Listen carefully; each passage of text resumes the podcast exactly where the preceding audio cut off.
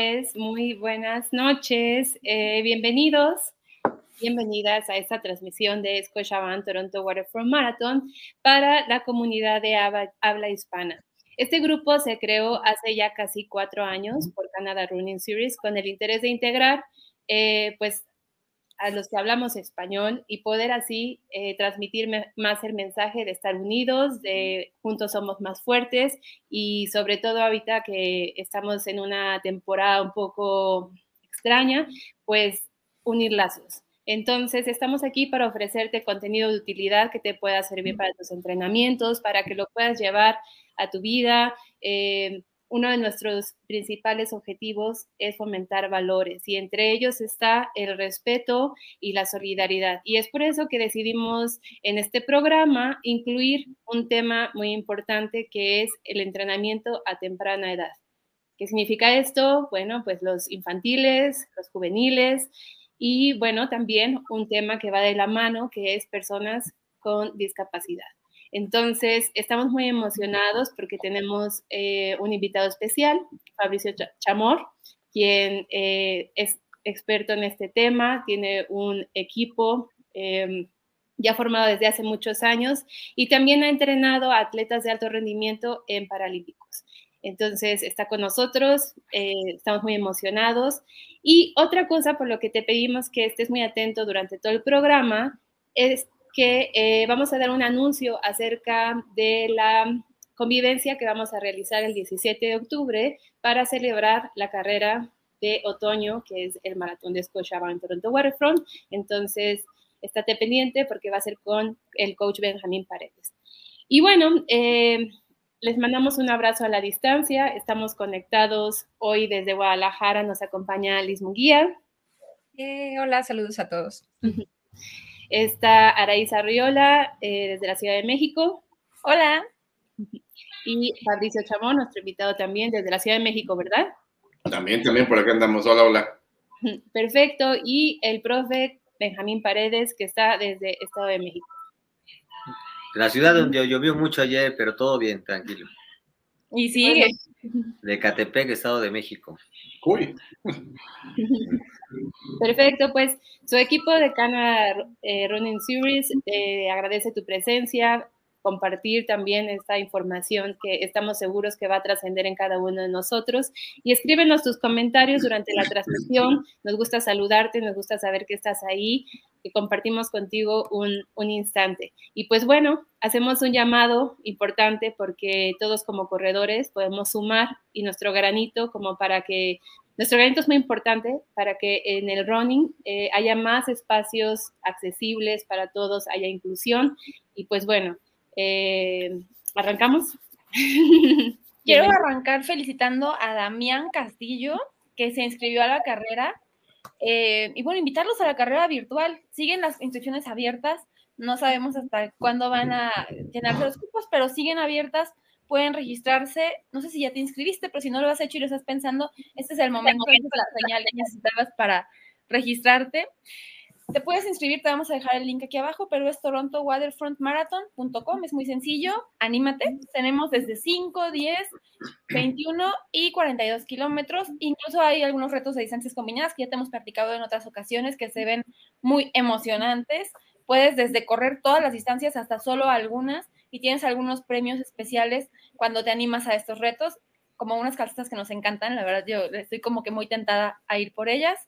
Eh, recuerda que tenemos un código de descuento también, es Latinamer, perdón, con todo mayúsculas, Latin Amer Disc, así como discount, Latin Amer Disc. De todos modos, te lo vamos a dejar aquí abajo. Si tienes cualquier duda, escríbenos a este grupo o en nuestras redes sociales personales, con gusto te contestamos y regístrate, porque estamos muy contentos de compartir esta carrera contigo. ¡Yay! Felicidades. A mí me da mucha emoción, no sé ustedes, pero cuando leí ese, ese post que puso Damián, eh, dije, ¡ay, qué padre! Y se inscribió al reto de correr tres distancias. Entonces, qué padre. Y compártanos en el grupo, nos da mucho gusto eh, leerlos y echarles porras y luego que nos compartan sus fotos de cuando estén haciendo el entrenamiento o cuando ya hayan hecho el evento. Mientras tanto, vamos a pasar con el profe Benja, en esta sección tan esperada y que a todos nos gusta, donde nos platica de sus entrenamientos, cómo van con sus entrenamientos. Acuérdense que suban fotos. No siempre se tiene la oportunidad de que un atleta olímpico de la talla de Benjamín Paredes nos asesore, eh, nos, nos guíe por este camino hacia nuestros retos. Entonces, aprovechen. Recuerden que los entrenamientos están ya ahí en el grupo, los de estas dos semanas. Bueno, la semana pasada ya, ya se terminó, lo de esta semana sigue y la próxima lo, lo vamos a poner pronto. Entonces, bueno, Benja, bienvenido. Hola, buenas noches a todos. Gracias nuevamente por estar aquí. A todos los que se conectan, los que cada ocho días nos siguen y que pues de alguna manera los temas que estamos dando pues enriquecen el todo el, panorama deportivo, eh, técnica, fuerza, este, toda la planeación de, un maratón, eh, las experiencias y todo eso realmente es como si fuera un pequeño diario, un pequeño libro que estamos haciendo y que les va a enriquecer eh, mucho para todo lo que eh, lo, que es el deporte, sobre todo pues esto pues, específicamente en el atletismo, ¿verdad? Así es que bueno, nos da mucho gusto conectarnos, gracias a, a, mi, a mi compañero, amigo, entrenador, profesor Fabricio, una gran persona, un gran entrenador que, que ha tenido muchos éxitos en el deporte, gracias por compartir esta pantalla y pues vamos a a aprender muchísimo de él, tiene mucha experiencia, también ha sido comentarista en algunos medios de, de, este, de televisión, de radio, así es que eh, vamos a enriquecernos mucho con, su, con sus comentarios del profesor Fabricio. Y bueno, pues aquí también eh, vamos a ver lo de la importancia del deporte en los niños y de la, la, gente que son con capacidades diferentes, en este caso que acaban de pasar los Paralímpicos. Eh, vemos realmente la inspiración que nos dan todos esos atletas que, que tienen alguna capacidad diferente que nosotros y que pues nos dan un ejemplo de, de honor, de, de, superación, de que no hay límites en, nuestro, en nuestro cuerpo, que tenemos que superarnos y nos da una gran emoción, nos hacen este, que, nos, que nos salgan las lágrimas por, pues vemos cómo se esfuerzan y que, y que dan lo mejor de sí. Así es que bueno, eh, creo que es, el deporte es una de las cosas más maravillosas que nos ha pasado y que estamos aquí. Así es que bueno, bienvenidos a todos y, espero que esa transmisión le sirva mucho a, sobre todo a, las personas que tienen niños, que tienen jovencitos, que veamos cómo, cómo, cómo desarrollarlos y también a la gente que tiene hijos o personas, amigos este, con discapacidad diferente, que los vayan involucrando en un deporte y que el deporte pues está abierto a todos y la gente que tiene una discapacidad, una capacidad diferente, pues podemos aprovecharla para que también haga ejercicio, sea un ejemplo de vida para todos los que somos con gente convencional, que a veces nos da un poquito de flojera hacer ejercicio y que tenemos todas las habilidades que podemos. Así es que bienvenidos y vamos a de, de, lleno al tema. Oye, coach, ya estamos en la semana 12, que es esta semana del 6 al 12 de septiembre, y pues ya entramos a la preparación especial. sí, eh, sabemos que ya hemos tenido diferentes etapas de, de entrenamiento, pues bueno, el, pre, el precalentamiento, la flexo, eh, es, elasticidad, perdón, masaje, resistencia, fuerza. A ver, ahora, ¿qué, qué podemos, qué nos puedes platicar de, de, de esta, en esta semana 12 que, que, nos, que, no, que viene con ello? Bueno, pues ya estamos casi a punto de empezar nuestro descenso del entrenamiento. Ya estamos a unas dos semanas de tres máximo de, iniciar nuestro descenso de entrenamiento, donde viene la zona de recuperación, la zona de eh, empezar a ver que el entrenamiento que hicimos va a tener esos beneficios al final de, lo que vamos a realizar. Nuestra meta principal, que la, la, distancia que hemos elegido, sobre todo y específicamente la de medio maratón y maratón, que son las eh, distancias donde pues se se tiene más entrenamiento, se tiene más, eh, más kilómetros en las piernas, donde hay un poquito más de fatiga en, todos los sentidos, pero pues que tenemos que cuidarnos. Ya viene en esa, esta etapa que, de alguna manera nos va a, estas dos semanas, las dos semanas últimas que vamos a hablar después, que es bien importante el descenso para poder llegar al 100% recuperado eh, y con buena energía y que mucha gente a veces eh, quiere seguir entrenando al mismo, al mismo, al mismo, a la misma intensidad de volumen y que realmente no nos va a servir ya de mucho estas, estas semanas este, finales. Estas dos semanas que nos faltan todavía siguen, siguen aplicando su entrenamiento con tiempos, eh, con las distancias que está, síganse, síganse cuidando mucho, ya vamos, como les comento, ya estamos en el descenso, son las etapas difíciles, pero que de alguna manera eso es lo que nos va a dar el, el resultado de, de, poder hacer un buen, un buen 21, un buen maratón eh, eh, el día 17 de octubre, que vamos a cerrar nuestra, nuestras fechas que tenemos ya programadas para el, para el maratón de Toronto. Así es que es, todas las etapas que hemos llevado en, en, las etapas de entrenamiento, pues ya estamos casi terminando. Así es que seguramente ya están cansaditos, seguramente ya están, pero bien motivados porque ya están a unas cuantas semanas de poder realizar el evento. Así es que ahorita es también el momento de que de aquí a un mes que nos faltan, casi, eh, casi, eh, síganse con su buena hidratación, con su buena alimentación, con su descanso eh, y también con sus masajes, que es bien importante las descargas en los músculos y síganse motivando, sigan viendo videos. Ahorita con los, Juegos Olímpicos y con los Paralímpicos, realmente nos, nos motivamos muchísimo y eso nos sirve para poder eh, eh, seguir enganchados en el, en el deporte, en que no nos den, si algún día nos da un poquito de flojerita no salir a entrenar, sabemos que es importante porque vemos como ejemplo a todos los atletas de gran nivel y que lo están haciendo y eso nos engancha para que nosotros eh, cada día estemos con las ganas de hacerlo. Así es que bueno, pues no dejen de entrenar, todas las etapas son importantes y esta etapa que ya estamos haciéndolo, está perfeccionando nuestros tiempos, perfeccionen sus tiempos bien, manejan bien su estrategia, su táctica que van a hacer la carrera, por el tipo, si van por un tiempo, si van por terminar o nada más, también de alguna manera manejan un ritmo más cómodo porque pues no van a exigirse demasiado, simplemente terminar el evento y para aquellos que son un poquito más intensos, que les gusta los tiempos, este, estar en, una, en, una categoría en los primeros lugares, pues sí, hay que echarle ganas con sus tiempos de, de kilometraje, en tiempos de repeticiones, en sus tiempos de distancias, Así es que bueno, pues hay que seguir, hay que seguir, no hay que parar hasta el final, hasta no pasar la meta y lograr nuestra medalla que ya nos hemos, que nos han mostrado nuestras compañeras. Hasta ahí se va a cumplir de alguna manera una parte del término de, nuestra preparación, porque después viene nuestro premio, que sería la recompensa de ser un una, pequeño periodo de recuperación. Así es que bueno, espero que sigan con esas ganas, eh, echándole todavía en esta parte de la preparación. Benja, y hablando justo de lo que estabas mencionando de la estrategia, ya como más puntual, porque ya estamos más cerca del evento y ya cada quien lo va a correr en un lugar distinto, pero ya saber en qué terreno tal vez lo vas a correr, cuál va a ser la, altimetría, como cosas más específicas, más detalladas, para que el día que llegues a tu carrera sepas a qué te vas a, enfrentar y lo puedas enfrentar de la mejor manera posible. ¿Qué tips le puedes dar a la gente que nos está viendo y que lo va a correr?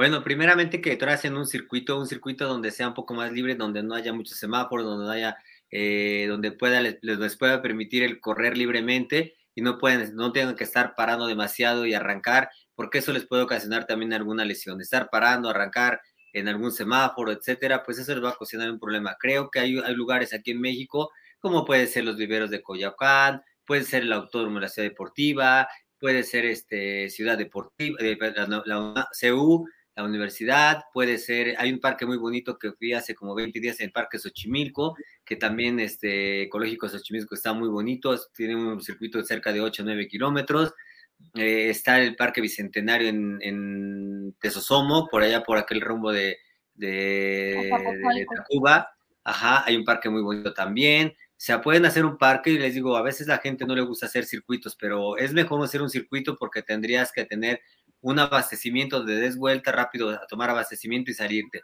Pero si vas a hacer un recorrido con mucha, mucha gente, hace al menos que tengas una logística muy, muy, muy bien, buena, que a veces les gusta salir de CEU y llegar al Zócalo, tendrían que ir con un carro guía, que les vayan, que les vayan llevando abastecimiento, como les comento, pues va a haber altos en que tienen que tenemos que respetar, no pasarnos, porque si llega un momento un automovilista que pierda eh, un poquito este, el sentido del control, puede, ocasionar una, puede ocasionarnos un accidente. Entonces evitemos ese tipo de cosas y enfrentarnos a, los automovilistas porque pues también tienen su derecho y que no sabemos que porque si vamos corriendo nos van a respetar y si está el siga para ellos y nosotros el alto y queremos seguir, eh, de alguna manera creo que no estamos respetando nosotros. Eh, les, les, aconsejo que hagan bien su estrategia y que tengan algunos compañeros que les ayuden a correr cierta parte de 21 kilómetros de maratón, que los ayuden a marcar el ritmo también, que como les digo, pongan su abastecimiento en una mesita, en una banquita, y cada 5 kilómetros, cada 7 kilómetros poder abastecerse un poquito. Este, también donde haya un baño cerca, un, un, parque donde haya un baño cerca, porque también seguramente puede haber una necesidad de ese tipo y pues no vernos en algún en la calle haciendo cosas que no debemos hacer. Entonces, bueno, meterte un baño para poder, para poder hacer nuestras necesidades que a veces se nos ocurre en, el maratón o en medio maratón. Todo esto tiene que prevenir, el, lo, lo, tenemos que prevenir como corredores. Todos estos detalles que vemos en una carrera presencial debemos tenerla presente nosotros para que no haya ningún problema, ¿de acuerdo? Entonces, ese es el consejo que les doy.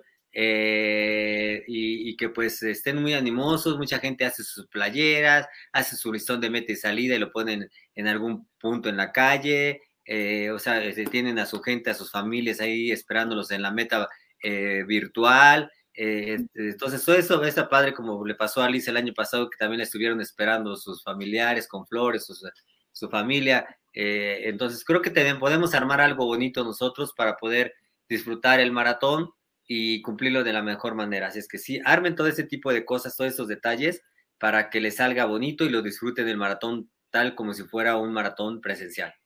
Sí, ahorita como para, además creo que ayuda para evitar los nervios y estar pensando como sobreanalizando, como acordarte de que también eres como el director técnico de tu carrera, ¿no? Tienes, eso está padre porque es como mucha libertad, pero también es responsabilidad, entonces decidir cómo la quieres, porque probablemente no se vuelva a repetir una oportunidad de este tipo, entonces decidir exactamente qué ruta quieres, a qué hora la quieres correr, con qué abastecimiento, con qué facilidades alrededor, que muchas veces en una carrera que alguien más programó, pues tú no puedes decidir eso. Entonces, creo que es una gran ventaja y entonces es un buen momento para empezar a planearlo como si fuera tu gran fiesta, porque es una fiesta, va a ser una fiesta.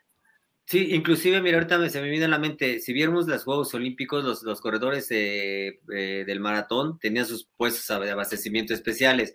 Esa oportunidad de nosotros tener un puesto a, a este, personal en donde tengamos nuestra propia hidratación que hemos este, tomado durante el entrenamiento, no la que nos da la organización y que a lo mejor nos cae mal algunas veces, también comer lo que debemos nosotros estamos comiendo y que tenemos que estar haciendo, o sea, realmente algo muy, muy bonito y que tengamos entre nuestros compañeros que nos marquen el paso cada 10 kilómetros, o alguien que nos vayan dos o tres compañeros que nos vayan marcando, haciendo más ameno el, el, recorrido. Entonces, todos estos detalles van a ser, este, van a ser muy bonitos, muy padres, porque nos vamos a sentir como, pues como un corredor así como cuando el, este Kipchoge hizo el récord abajo de, la, de las dos horas, que tenían como que seis, ocho corredores al frente de ellos, y si nosotros podemos conseguir algunos corredores que estén con nosotros, pues vamos a sentir con, esa, con ese privilegio y en esa sensación que, esa gente de ese nivel lo hace, ahora lo podemos hacer nosotros de esta manera. Así es que, pues hay que, como dice Araiz, hay que divertirnos, hay que hacer nuestro mejor esfuerzo, hay que planear las cosas bonitas y hay que disfrutarlo de la mejor manera.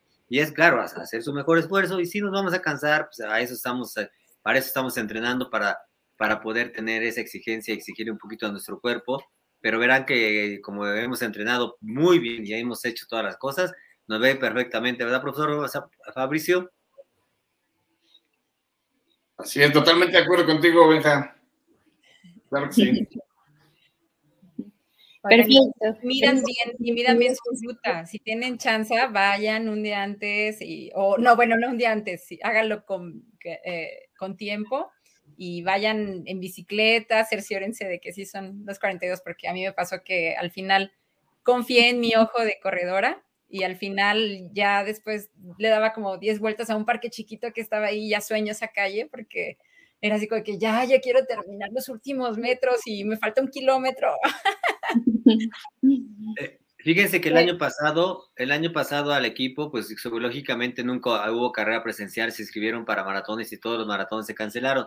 Entonces en un parque de la Ciudad de México este, hice un circuito de 5 kilómetros, lo tracé, el circo de 5 kilómetros, los llevé, los enseñé, los enseñé cuál era el circuito para que se lo aprendieran y no hubiera, no hubiera problema.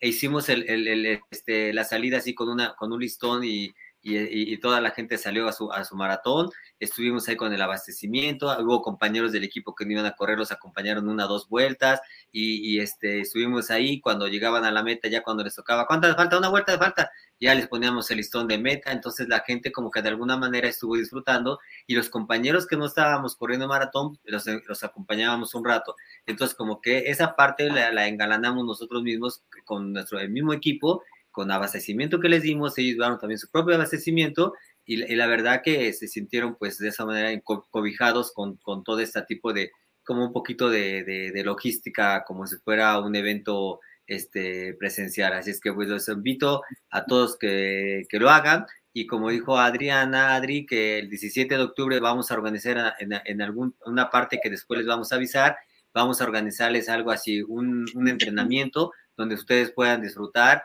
de, de, de terminar su, su, distancia que tenemos planeado y poder hacerlo de esa manera un poquito más de convivencia con toda la comunidad que, que se quiera eh, eh, sumar a este, al evento que vamos a hacer. Así es que bueno, estén pendientes de esto para que no digan que lo pueden hacer solos, los vamos a invitar y que se, que se sumen al evento que vamos a, a tener.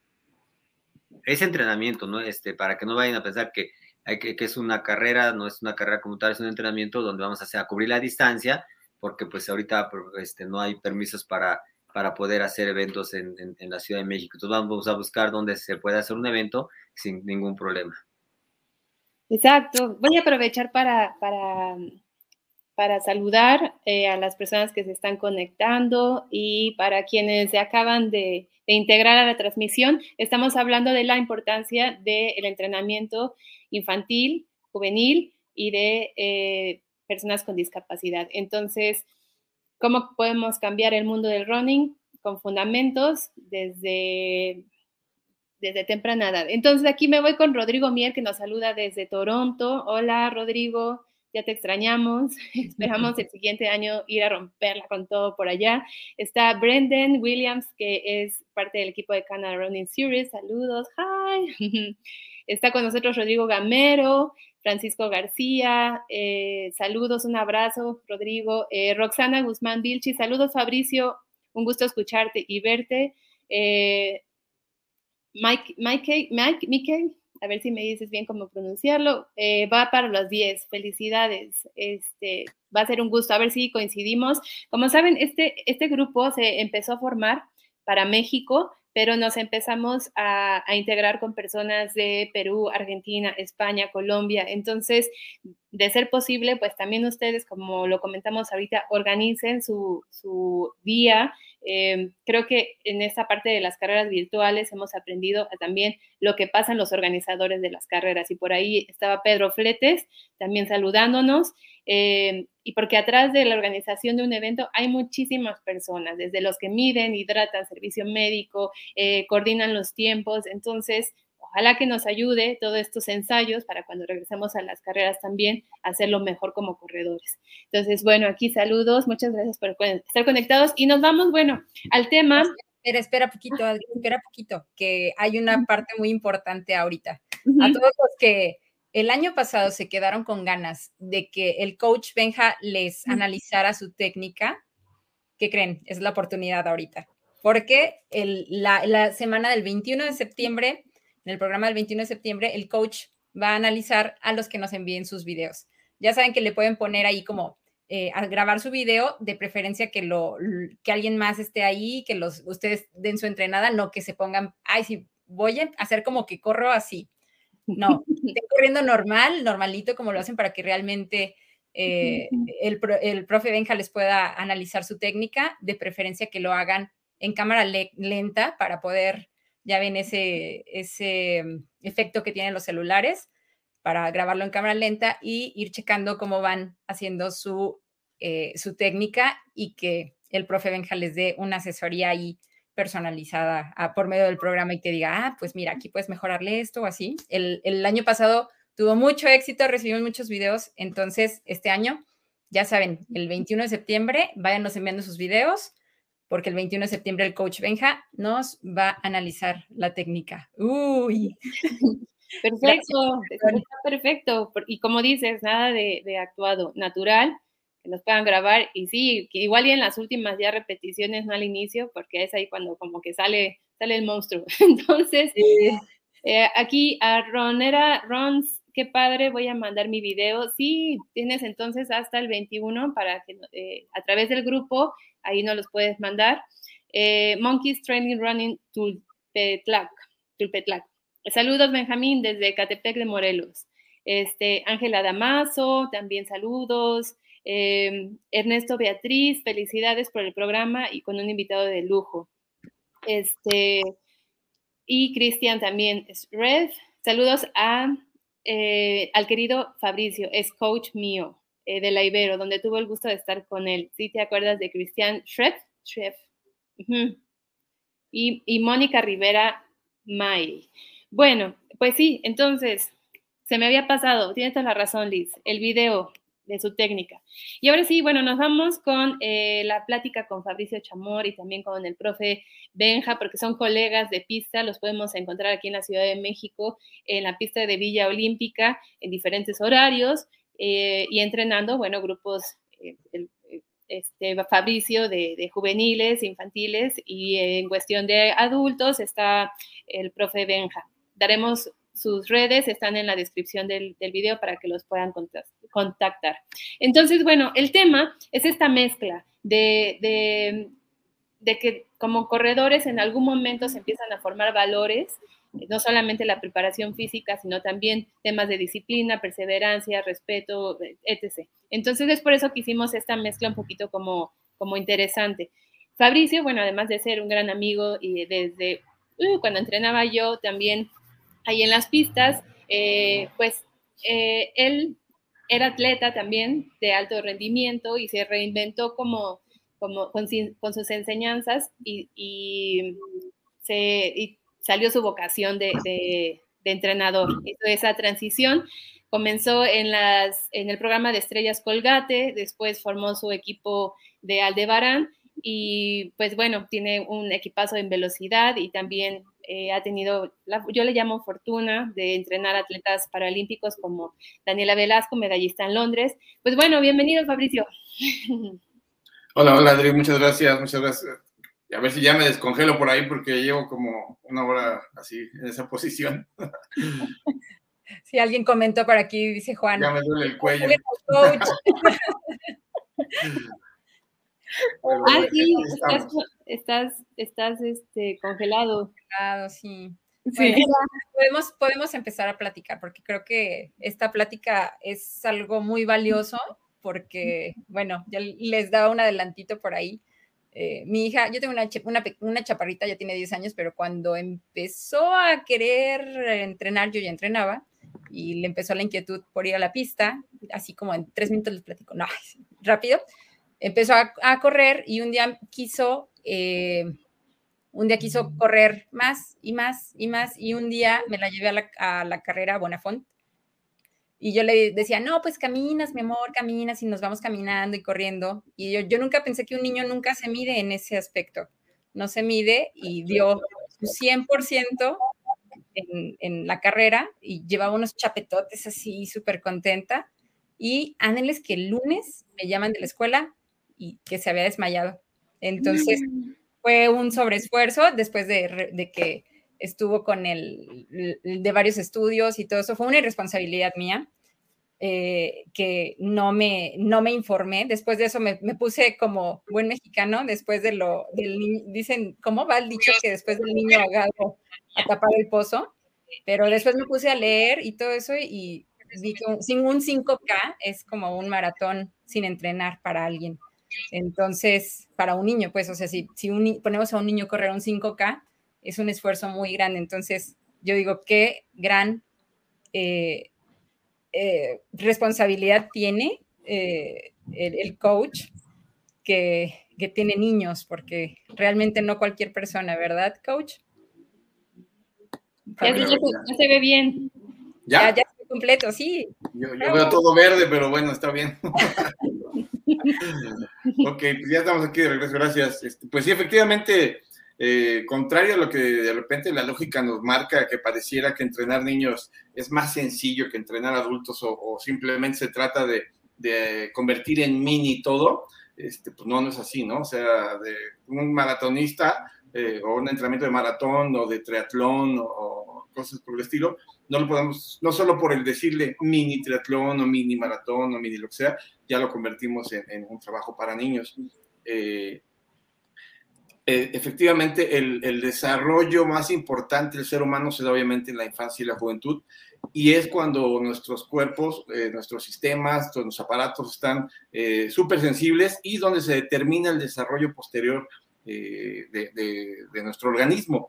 Y si en estas etapas dejamos que sea tocado por cualquier persona, este, puede, puede, puede generar eh, problemas que son irreversibles, puede causar riesgos muy altos a, los chavitos, puede tener su desarrollo, puede tener su desarrollo simplemente el desarrollo eh, fisiológico natural o puede tener, además del desarrollo fisiológico natural, también la carrera deportiva de un posible eh, buen atleta mexicano y es más, olvídense de eso, hasta, hasta el, el, gusto por hacer deporte en un niño, que es lo que sería lo más triste y es lo que muchas veces sucede que, que, se causa, ¿no? El que traumamos a los chamacos porque pues, el papá, la mamá, la tía, el tío, este, o el entrenador que, con el que se tropezaron, lo quiere hacer campeón desde chiquito y obviamente a lo mejor él lo único que quería era ir a jugar, ir a conocer amigos, ir a salir de su casa, ir a estar en el parque, arrastrarse, ensuciarse y demás y los adultos queremos que gane medallas, ¿no? Y que la aplaudan y que, y que nos aplaudan a nosotros, que digan, ay, tu hijo es buenísimo y tu sobrino es buenísimo y tu atleta es buenísimo. En esa vanidad, eh, en esa vanidad tan vacía que de repente los adultos nos perdemos, los deportistas, este, podemos llevar al traste la carrera y la vida de un, de un niño y de un joven. Sí tenemos que tener mucho cuidado con eso. El entrenador más preparado, o por lo menos que tenga más responsable, tiene que ser el entrenador que, que, que se encarga del desarrollo de los, de los niños y de los jóvenes. Y también otra, otra lógica de pensamiento eh, equivocada eh, que se da en este asunto es que eh, creemos y queremos hacer que el deporte para los niños sea un vehículo de éxito, un vehículo de triunfo, de reconocimiento y de trascendencia social.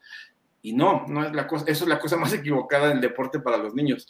Los niños lo que tienen que ser es una actividad completamente lúdica, libre y sobre todo divertida. Ellos deben de tener, disfrutar la vida y disfrutar y conocer la vida a través del deporte, disfrutarla, conocer a las demás personas, aprender a convivir, aprender a conocerse, aprender a darse a conocer con las demás personas a través del deporte, del movimiento, del cansancio, de la diversión, del perder, del ganar, eh, eh, de los retos, todo este asunto. Eso es lo que hace eh, verdaderamente valioso el deporte infantil y juvenil. Obviamente, conforme va pasando el tiempo y conforme las cualidades y capacidades físico-atléticas de cada uno de los chavos, se va a ver quién se orienta hacia de verdad ser un deportista de mediano o alto rendimiento y quién simplemente va a ser un deportista que disfruta el deporte, que tampoco es malo ni quiere decir que sean deportistas de segunda división, no, simplemente son otro tipo de deportistas. Eh, aquí es donde tenemos que tener muchísimo cuidado, sobre todo los papás, y morderse la lengua y apretarse este, y aguantarse, que si al niño le gusta este, jugar béisbol, pero yo quiero que sea runner, pues bueno, pues si a él le gusta el béisbol y lo hace feliz y, este, y toda su vida eh, da vueltas alrededor del bat y, el diamante, pues dejémoslo, déjenlo que lo disfrute, déjenlo que lo, que, este, que lo goce, porque eso lo va a hacer una mejor persona, lo obligamos a correr, aunque sea bueno para correr, pero si a él no le gusta, pues, obviamente no va a tener ningún sentido eh, eh, en un futuro muy, no muy lejano eh, el obligarlo a hacer este asunto. Posiblemente por ahí haya casos donde pues sí el chavo, este, final de cuentas, se rinde al, papá o al tío o al entrenador y pues bueno, no le va tan mal, ¿no? Pero la verdad es que son muy escasos estos, estos casos. eso, eso sería como así, a términos muy, muy generales, lo que tenemos que tener muchísimo cuidado en la diferencia del deporte de adultos y el deporte eh, infantil y juvenil, hablo de sus etapas de, de, iniciación y de, y de, adentramiento hacia el deporte, ¿no? Ya el deporte de rendimiento en los juveniles ya es otra cosa que, bueno, también, también tiene sus cuidados, pero ya es diferente a esta primera etapa de, acercamiento, yo le digo de enamoramiento hacia el deporte. Yo soy un entrenador de atletismo, pero la verdad es que a mí me gusta enamorarlos del deporte si de ahí se van al tiro con arco, al box, al judo, a la lucha, este, a, cualquier excepto el fútbol, no, es cierto. Este, soy muy feliz, este, porque a final de cuentas les, les sembré esa pasión por moverse, por ensuciarse y por estar fuera de la casa, lejos de la, de la computadora, lejos de los, de los juegos de video y demás cosas, ¿no? Entonces, eso es lo que realmente tenemos que tratar de, de lograr, enamorarlos, jalarlos hacia el deporte y después que escojan el que sea, que hay muchos y, y, además hay que recordar que los mexicanos somos muy buenos para otros deportes y para otros somos malísimos. Entonces tratar de orientarlos hacia los que, si queremos que, que, trascienda, pues bueno, un deporte donde las capacidades eh, de los mexicanos sean eh, más brillantes. Oye, Fabricio, ¿y cómo trabajas los sueños de tus atletas infantiles y juveniles? O, bueno, a ver, a lo mejor la, la pregunta es muy general, pero eh, cuando un niño se acerca ¿cómo detectas sus aspiraciones o, las vas formando en equipo? ¿Cómo, cómo trabajas esa parte? Pues mira, la pregunta es, más, más que amplia, es bonita. Es una pregunta bonita porque e, eso, eso yo creo que es eh, también muy, muy valioso. algo muy importante es justamente eso, los sueños de los niños. Hablamos de, deporte infantil. Los sueños de los niños es eh, el motor principal por el que van a contigo o a buscar el deporte, porque pues quieren parecerse a, alguien, ¿no? O porque quieren eh, demostrar que son los más rápidos del mundo, que quieren demostrar que son fuertes o que quieren este, eh, conocer eh, a más cuates, en fin. E, esos sueños son el motor más importante, ¿por qué? Pues porque de ahí depende todo lo que va a ir, lo que va a ir sucediendo. Obviamente ellos tienen sus sueños pues, pues cortitos porque todavía no conocen mucho de la vida la responsabilidad de nosotros es eh, enseñarles más sueños, enseñarles más metas, enseñarles más este, caminos por los que pueden llegar y sobre todo, en mi, caso, lo que me gusta mucho hacer con los niños y con los chavos, con los jóvenes, es eh, valorar lo más pronto que se pueda sus, capacidades, valorar más pronto, lo más pronto que pueda eh, sus principales virtudes y sobre esas trabajar. ¿Por qué? Porque cuando vas logrando mini éxitos, te vas motivando y te vas clavando más y más y más. Y cuando, este, si, si de repente es un chavito que es muy rápido, pero a lo mejor es gordito, ¿no? Eh, no me voy a dedicar a bajarlo de peso y decirle que tiene que eh, bajar esas lonjas, no, me voy a dedicar a aplaudirle que es un chavo bien veloz y que es muy rápido y que cada vez puede ser más rápido, pero paralelamente pues trabajaré todo lo demás, pero su cabeza, su corazón y su, y su, eh, y, su, su, su, visión va a ser orientada a todo lo que hace él bien, a todo lo que a él le hace este, sentirse satisfecho, lo que lo hace sentir este, contento al final del entrenamiento y con ganas de regresar al otro día a, buscar más, ¿no? Eso es lo que yo hago, eh, tratar de encaminarlos por sus virtudes y en el camino pues, ir trabajando en sus deficiencias o en, sus este, eh, limitantes más, más eh, sus más grandes este, deficiencias, pero sin, sin dedicarme a eso y ni tampoco hacérselos ver a ellos, sino hacerlos ver que son muy buenos para una cosa, pero que van siendo mejores para muchas otras más. Ese, es lo que más o menos es la trampa con la que me agarro a estos chamacos cuando llegan.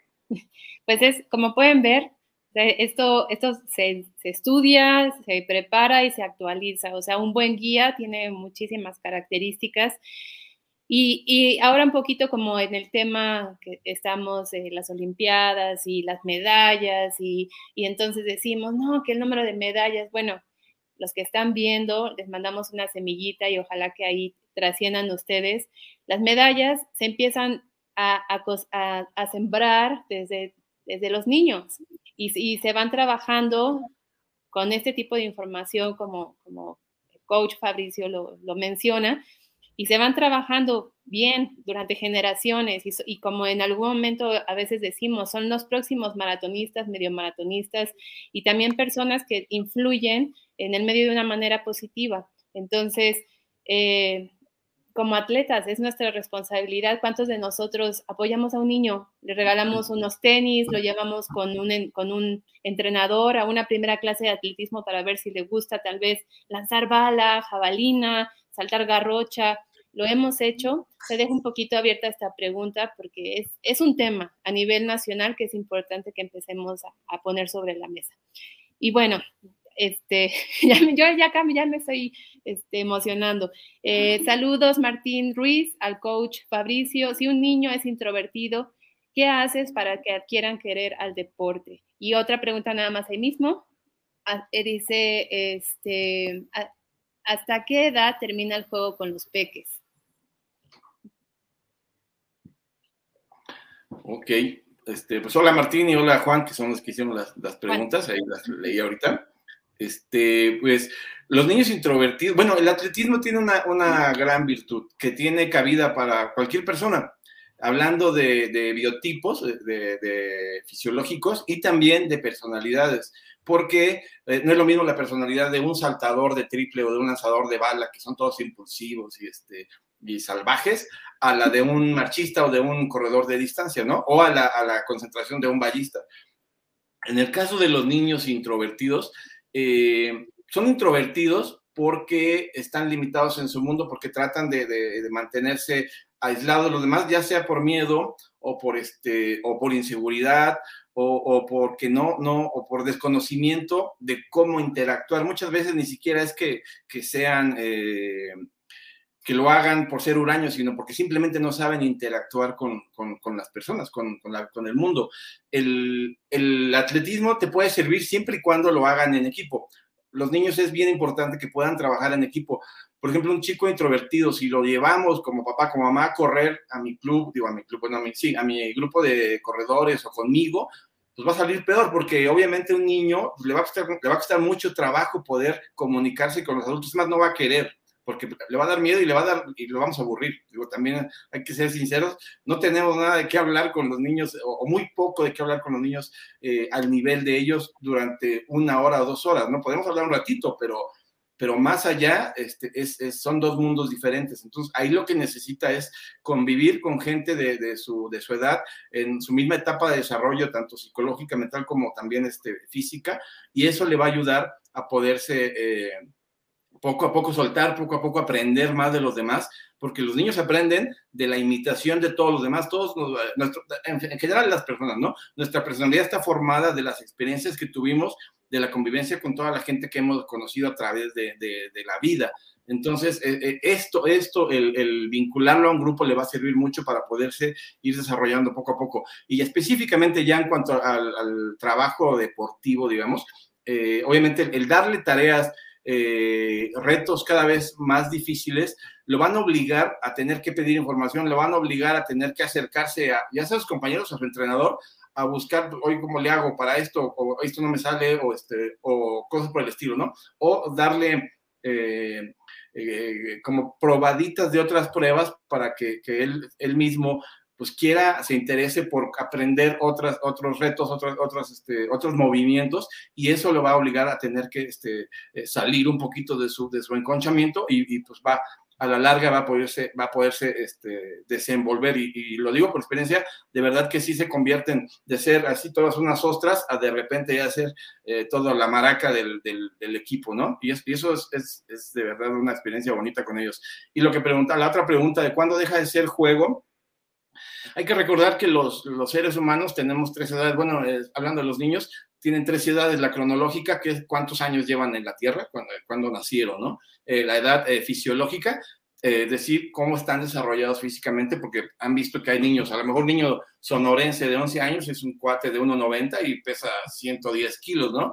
Y un, chavito de 10 años de, este, de aquí de Chalco, pues es un chaparrito de, de 1,45 y pesa este, 50 kilos o 45, ¿no? Entonces, esa edad eh, fisiológica también es importante y también la edad deportiva, es decir, cuánto tiempo lleva inmerso en el mundo del deporte eh, de manera más o menos seria, es decir, que por lo menos haga una o dos veces a la semana, cuánto tiempo lleva este, de, eh, deportista, porque obviamente esas tres edades nos van, a, nos van a ayudar a ver el nivel de madurez deportiva, eh, cuándo ya pueden ser más disciplinados, cuándo ya lo pueden tomar con más seriedad, entre, entre comillas, y cuándo ya lo podemos empezar a encaminar hacia, hacia cosas más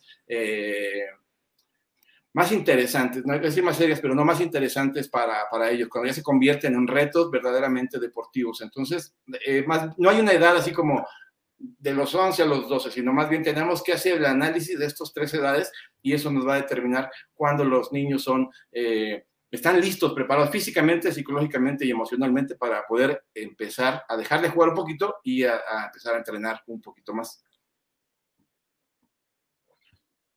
Ya te dio comezón, Adri, en la oreja. sí, está, está, interesante. Eh, estaba, estaba, viendo, porque tenemos muchas preguntas acerca del, del, tema. Hicimos, ahí dijimos, es que hay tanto por hablar de esto. Eh, bueno, en, yéndome a una, una pregunta del tema de cuando tenemos, ah, cómo enriquece la convivencia en los entrenamientos, entrenar con personas con discapacidad? Uy, el tema de la discapacidad es, es, es, muy interesante, muy padre. Este, a mi vida llegó accidentalmente el, deporte este, adaptado. Eh, yo nunca tuve eh, atletas eh, especiales, bueno, o de deporte adaptado, hasta que uno de mis guías, de mis guías, uno de mis atletas, se convirtió en guía.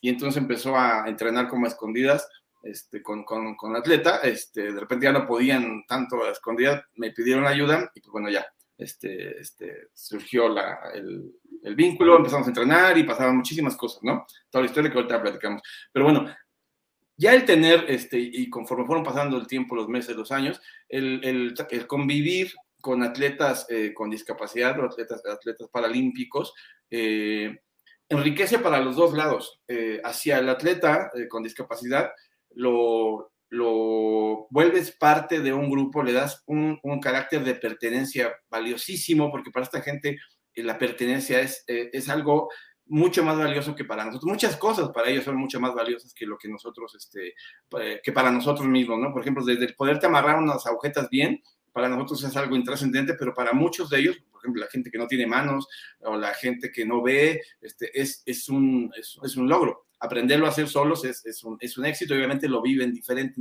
Ahora imagínense todo lo demás, obviamente se extrapola eh, muchísimo la mayoría de las veces. Y el pertenecer a un equipo, el pertenecer a un grupo, el ser reconocido por lo que haces y por lo que eres, no por lo que te falta o por la deficiencia que tienes, es, es algo que de verdad es un regalo de la vida que solo se los da un equipo, eh, un, equipo, el pertenecer a un equipo. Los hace eh, olvidarse que tienen la discapacidad y sentirse al igual que todos los demás. Y me refiero eh, a igual que todos los demás, tanto en, el, en la parte buena y como en la parte no tan buena, ¿no? La buena, obviamente, pues todo esto bonito que acabo de decir, pero no tan buena, pues porque también te voy a poner tus regañizas y también tienes que llegar temprano y también tienes que usar el uniforme y también, y si no lo haces, te va a tocar el mismo regaño que a los otros o la misma, el mismo castigo que los otros, a pesar de que tengas la discapacidad que tengas, ¿no? Pues eso es entonces es tu problema. Eh, pero si estás en un equipo tienes que cumplir tal cual con el asunto. Y eh, para el otro lado, para, para la gente este, convencional, el convivir con una persona con discapacidad te hace eh, hacer una, una, introspección de lo que tienes, este, una, una nueva evaluación de qué estás haciendo y cómo, cómo lo haces, ¿no? Siempre hablamos, este, siempre se dice que... Que son un ejemplo de vida y que, este, bueno, es que si ellos pueden, yo también puedo y todas esas cosas, ¿no? Que está bien, digo, sí, sí, sí, sí, sí inspiran un poco eso, pero, pero ya cuando los conoces, eh, pues te das cuenta que de verdad, de verdad, de verdad, eh, eh, los esfuerzos que hacen, la, las, lo que son capaces de hacer con lo que se tiene es, es increíble. Y, y, que a veces tú te complicas de más, ¿no? De repente este, sufres por tonterías, mientras que ellos, este, por cosas muchísimo más complejas, están risa y risa.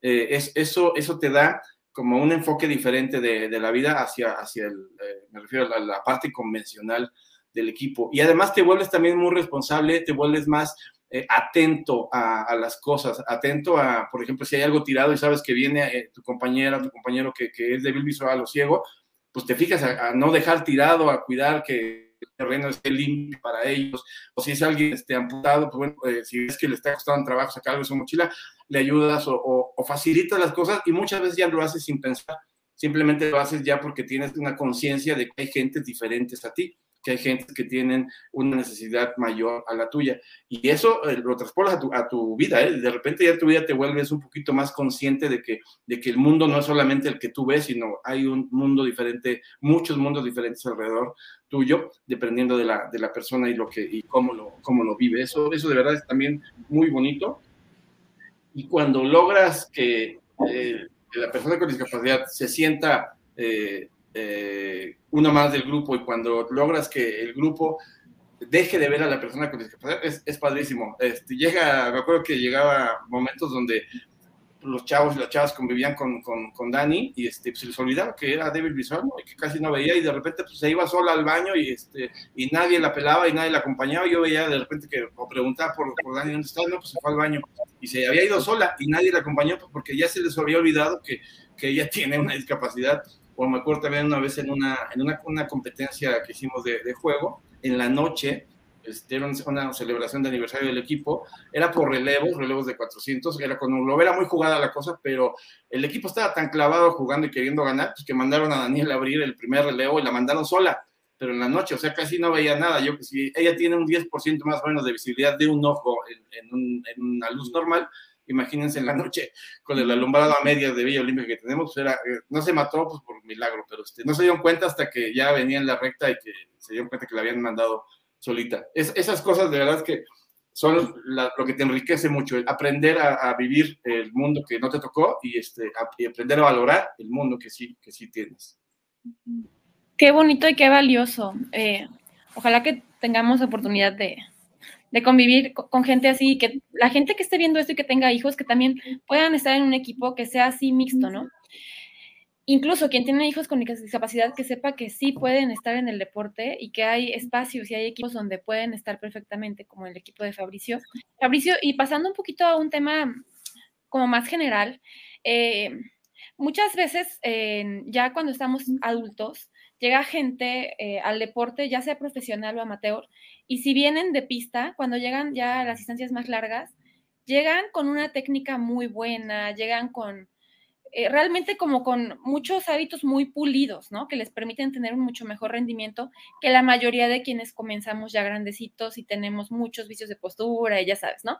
Entonces siempre dices, no, bueno, pues es que él estuvo en pista de chico. Entonces me parecería como bien valioso que platicaras para que la gente que está acá y, por ejemplo, tiene hijos chicos, sepa cuáles serían las ventajas que tiene una persona que comenzó en pista y ya después va a a entrarle a pruebas tal vez más largas o tal vez a otros deportes incluso. Pues sí, eh, el atletismo, algo que te hace es, bueno, algo que busca el atletismo es la optimización del movimiento del ser humano. Es decir, lanzamos, saltamos y corremos, ¿no?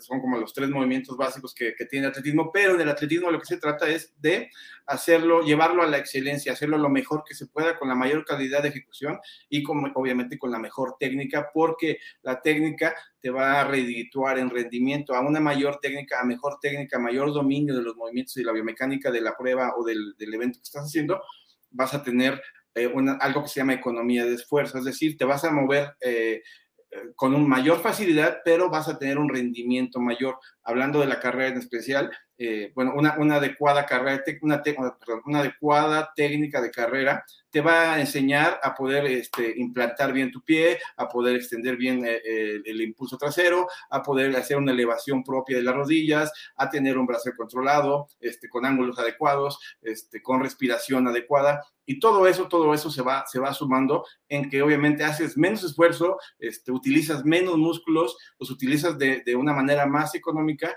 pero al mismo tiempo más eficiente. Eh, quiere decir, vas a tener una zancada óptima de acuerdo a tu estatura y tu potencia y tu, y tu fortaleza, vas a tener una adecuada eh, eh, frecuencia de paso y obviamente la frecuencia de paso más zancada se va, se va, te va a llevar a una mayor velocidad en la distancia que, que hayas hecho. Y obviamente si eso lo trabajas de pequeño, la mecánica de tu, de tu, cuerpo, la mecánica de tu movimiento pues, se, va, se va, a ir aprendiendo y aprendiendo y aprendiendo. Y cuando llegas a la edad adulta, pues lo tienes dominado, puedes correr eh, de manera muy sencillita, muy natural. Eh, y, si te vas a dedicar a, por ejemplo, hablando del running, pues, a, correr, lo vas a hacer mucho más, mucho más fácil. Y sí, sí hay, sí hay como bien decía Saréis, este, diferencias técnicas entre los, entre los que tuvieron la experiencia de ver eh, y oportunidad de haber estado en la pista con los, con los que no. No en todos los casos, pero sí en, en muchos de ellos. Y también, como bien lo dices, esta, esta parte técnica de, optimización mecánica del deporte se puede llevar a cualquier otro deporte y te va a ayudar también a, desarrollarlo de mejor manera, más económica y más eficiente. Sí, a mí me ha tocado ver a varios de tus alumnos en, la vida y la verdad que envidia, corren muy bonito. Tienen una técnica que, sí, yo creo que cualquiera de nosotros si la tuviéramos podríamos lo mismo, ¿no? Como poder correr más rápido y con, con menos agotamiento, como más eficientemente. Y pasando a otro tema que también tenemos por acá apuntado, fíjate que em, en una oportunidad tuve chance de ir a Jamaica y ver estas pruebas que tienen, ellos tienen como un sistema de detección de talentos deportivos desde muy chiquitos, ¿no? Por eso tienen los atletas que tienen. Eh, y tienen estas competencias de prepas que son como si fueran o sea, como si tú fueras una América Chivas, ¿no? La, cantidad de público que hay ahí y la gente lleva unos álbums con todos los nombres de, los, eh, de los participantes, de los atletas y tienen ahí los niñitos para apuntar los tiempos y es un gran show y la gente va arreglada muy formal y muy guapa. A mí me pareció impresionante. Aquí, bueno, desafortunadamente no tenemos algo así, pero ¿cómo es el sistema de detección de talentos deportivos de atletismo en México? Híjole, qué padre que te tocó ir al, Nacional eh, Escolar de, Jamaica, es padrísimo. todo lo que platicaste es exacto, está súper padre, muy divertido y, muy bonito. Es increíble ver a tanto, tanto chamaco corriendo y tanto público viendo atletismo. Eh, hay dos eventos que son fuertísimos en Jamaica, que es ese, el, el, el, college, bueno, el estudiantil, y el nacional de primera fuerza, que también es este otro América Chivas, como bien dices ahí, de, Jamaica. Me tocó estar en un curso de la YAF ahí y justo nos llevaron a ver este nacional.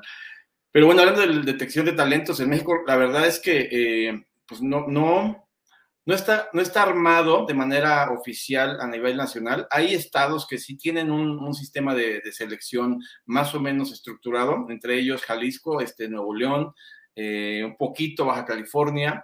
Veracruz en algún tiempo tuvo eh, un proceso de, búsqueda y escauteo de, chavos y pues hasta ahí, ¿no? Este, todo lo demás es eh, producto de, pues, muchas veces del azar, eh, que te llegan chavos al, grupo, que te o, alguien encuentra por ahí este, en algún otro deporte alguien con talento y lo invita y acepta la invitación y, funciona, pero, pero una detección de talento eh, estructurada y, este, y bien encaminada eh, a nivel nacional desafortunadamente no, no existe. Esperemos que, que en estos próximos años podamos estructurar y armar algo así, porque obviamente esto nos va a dar un volumen de, trabajo de, jóvenes y de niños altísimo, del cual obviamente se va a poder eh, alimentar el, alto rendimiento de, todas las categorías de nuestro país. Pero así, algo estructurado, pues no, no, no existe.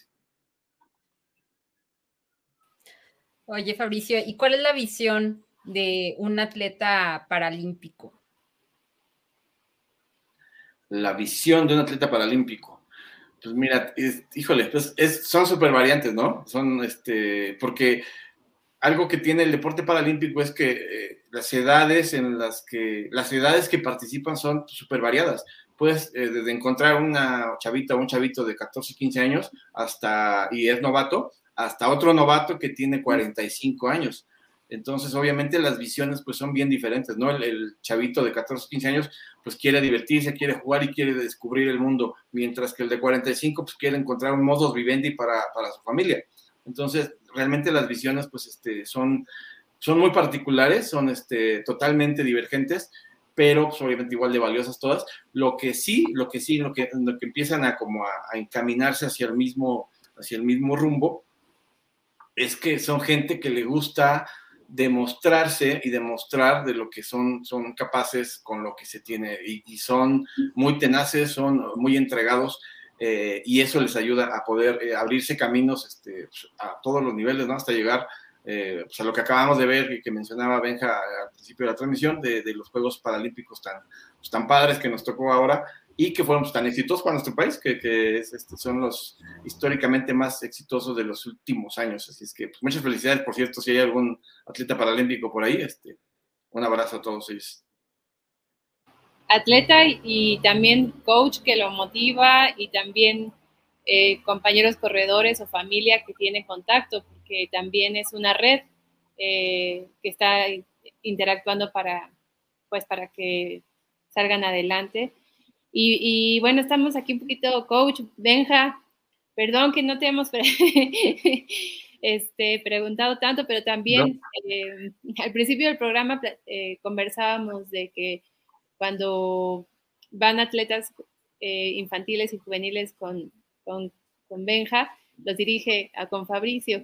¿Tú, has tenido experiencias con personas con discapacidad, profe? ¿Qué opinas del tema? Bueno, la verdad que es interesante todos estos temas que no habíamos tratado en, transmisiones anteriores, la importancia de los niños eh, eh, y la adolescencia en el deporte. Creo que es un tema donde podemos, eh, como padres, como familia, como entrenadores, porque desarrollar más a estos jovencitos y a estos niños. primeramente, la primera instancia es el padre, el que debe inculcarle el deporte a los niños eh, creo que la manera es eh, eh, llevarlos a, o ver eventos desafortunadamente no hay presenciales ahorita, pero llevar a eventos a niños para que les empiece a enganchar a las cosas, llevarlos a, a las, bueno, digo, hubiera ahorita, llevarlos para que vean todos los corredores, el ciclismo, el fútbol, la natación, llevarlos a eventos, porque solamente así los niños se van a enganchar y se van a emocionar para poder estar dentro de un deporte.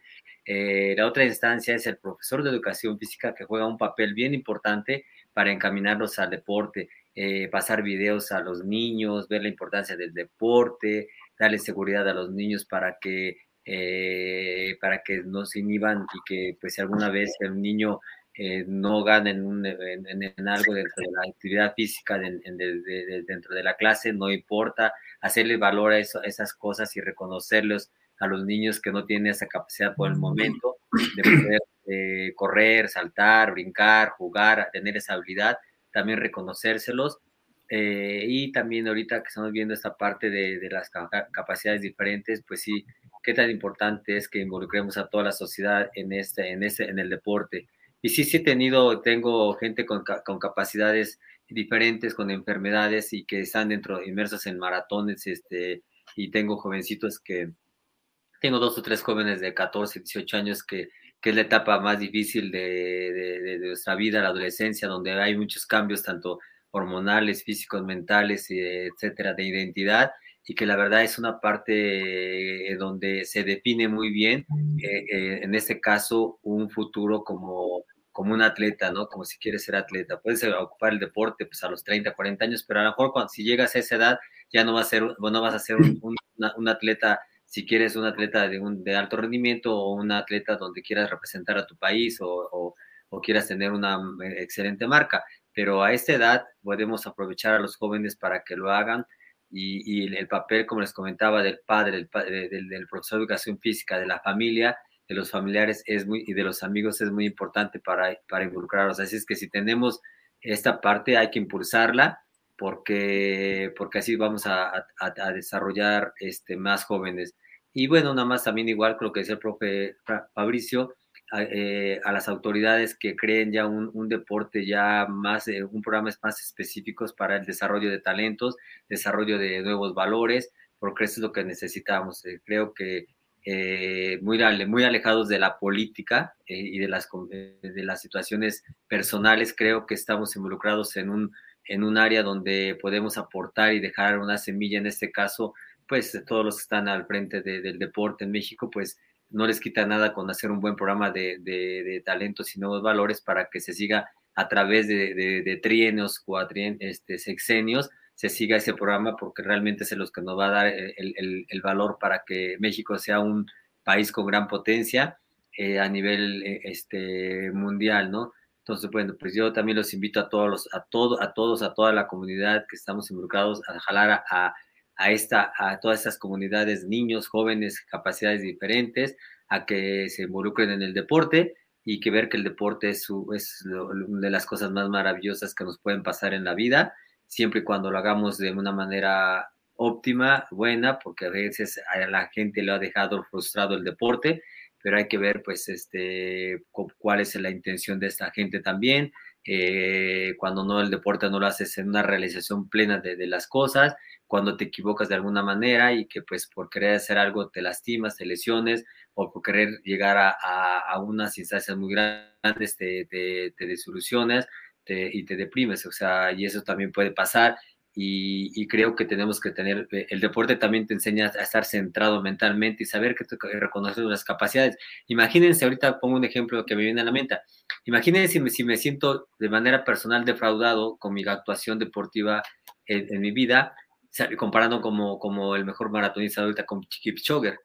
Diría, uh, qué mal deportista fui qué mal, no sé, o sea, fui el peor de los maratonistas, ¿no? Más sin en cambio, no, no, no tenemos que comparar con esa gente. Tenemos que sentirnos satisfechos con lo que hacemos y no estamos frustrados. Tenemos que dar siempre nuestro mejor esfuerzo, demostrarle a las cosas y ese es lo más importante que tenemos que hacer en la vida, disfrutar del deporte, de las cosas, de la sociedad, de la convivencia y que, y que reconozcamos nuestra capacidad.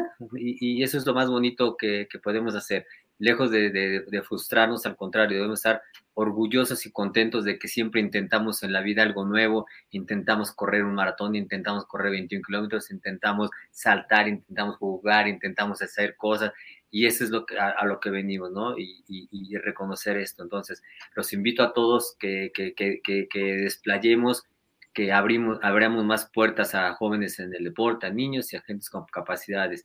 Eh, pues así es que esa es mi, mi, mi, mi aportación, mi pensamiento y que pues eh, nosotros como promotores de, la salud, entrenadores, profesores de educación física, este, instructores, sigamos este, fomentando esta parte y, le demos cavidad a, to, cabida, a todo el, eh, la gente que quiera hacer deporte. Así es que, qué bonito, qué bonito mensaje, coach. Siempre motivándonos. Bueno, ya para ir cerrando, poco a poco con este tema. Eh, Fabricio, Roxana Guzmán nos pregunta, ¿a qué edad consideras que se termina la vida deportiva de un atleta de, de pista paralímpico en el alto rendimiento? Hola Rox, ¿cómo estás? Gracias por la pregunta. Pues mire, el, atleta paralímpico, eh, la única diferencia con un atleta convencional es pues, justamente la, discapacidad que pueda tener. O sea, realmente todo lo demás es un organismo eh, eh, idéntico con, las características fisiológicas iguales. Funcionan energéticamente igual, funcionan mecánicamente igual, funcionan, este, todo esto es, idéntico. La diferencia, les digo, es, qué discapacidad es la que se tiene. Entonces, tomando esto de punto de partida, eh, la vida eh, del atleta en pista depende obviamente de la prueba. En el caso de, de, de, Roxana, perdón, eh, que ella es velocista, la velocidad empieza a menguar en, los seres humanos ya en un nivel alto después de los 27, 28 años, cercano a los 30, hablando de velocidad, velocidad, ¿no? O sea, velocidad este, de pruebas de intensidad máxima y duración corta por ahí es cuando empieza a menguar la, velocidad. ¿Cómo lo podemos eh, subsanar? Obviamente subiendo de distancia. A lo mejor en lugar de correr 200 y 400, puedes correr 400 y 800 o incluso el 800 y 1500. Ahora, el gran problema con, con el deporte paralímpico es que, que no todas las eh, eh, categorías o no todas las clases tienen todas las distancias, solamente tienen algunas. En el caso de la de, PC, de parálisis cerebral, que es eh, la discapacidad de, de, ROX, solamente existen 100, 200 bala y creo que ya.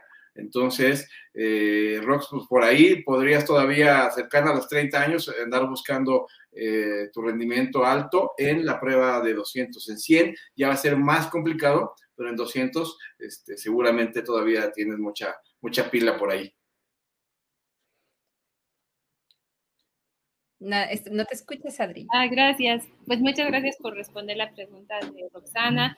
Este, saludos a todos los que se conectaron, Ulises, Martín, este, Jonathan Atempa.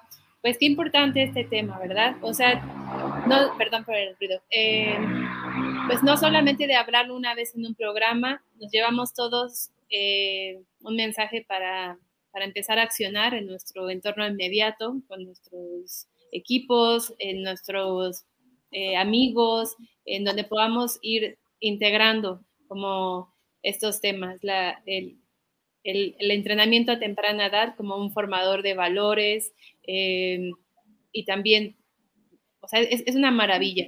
Y, la parte también de relacionarnos eh, adecuadamente e ir aprendiendo sobre el tema de la discapacidad. Entonces yo agradezco muchísimo a Ronin TV que, nos da esta oportunidad de transmitir a través de su plataforma y puede llegar a más personas y hablar de contenido, eh, pues creemos que de utilidad que pueda, pueda trascender. Gracias Fabricio, también es un honor que, que, puedas compartir con nosotros tu experiencia porque sabemos que has aprendido un montón de cosas, has lo has vivido, lo has transformado y lo compartes con los niños que a la vez van a estarlo replicando. Este, Martín Ruiz dice muchas gracias a todos por sus comentarios, muy ilustrativos, no gracias a ti. Este, mi sobrina y entrenadora favorita, te quiero y extraño, mi querida Adriana. Ah, muchas gracias. etapa de entrenadora en algún momento, no como acá mis, mis masters, este, profe Benja, también muchísimas gracias por, por compartirnos tu mensaje que nos llega a todos.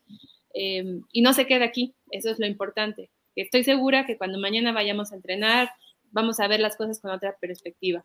Entonces, no sé si quieran integrar algún otro mensaje, compañeros, Araís, Liz. Este... Solo, seguramente varios que estaban viendo esto eh, querrán contactar a Fabricio. Entonces, aquí abajo se quedan, ya alguien em, de, nos ayudó a alguien de, me parece que fue Benjamín, muchas gracias, a poner aquí sus datos. Entonces, ahí lo pueden contactar en su página de Facebook. O no sé si quieres, Fabricio, eh, decir algún otro medio por el que te puedan contactar. No, está perfecto. A través de Facebook es, es, es el mejor. Súper. O Instagram. Muchas gracias. Muy padre la plática y realmente informarse y no creer que porque corremos y hemos corrido un maratón o así podemos eh, llevar a nuestros hijos. Yo sé que nos causa mucha emoción a todos acercarlos al deporte, pero hay que acercarlos con las personas correctas para que los niños también disfruten y aprendan a amar ese deporte o, amar el, o a descubrir el deporte que les, que les apasione. Muchas gracias, eh, Benja y, y, Fabricio. Estuvo muy padre la plática. Sí, pues compártanla. Recuerden que este programa se sigue viendo en otros países, en otros horarios, en, en Toronto, y es así como nuestra comunidad ha ido creciendo. Y este Runera dice, Rons, mucho, me gustó mucho el programa, gracias por compartir, muy enriquecedor, no, gracias a ti por estar con nosotros. Y nos vemos el siguiente martes con otro tema por a la misma hora, a las 7. Y gracias, nos extendimos un poquito, perdón, normalmente lo hacemos como de 45 minutos, pero aquí no, nos encantó. Este Amparo Suárez, gracias, saludos desde Puebla de Los Ángeles. Un abrazo, Amparo. Pues bueno, nos despedimos. Muchas gracias. Nos vemos y mañana con el profe Benja en su, en su página a entrenar fuerza. Gracias amigos, buenas noches. Buenas noches.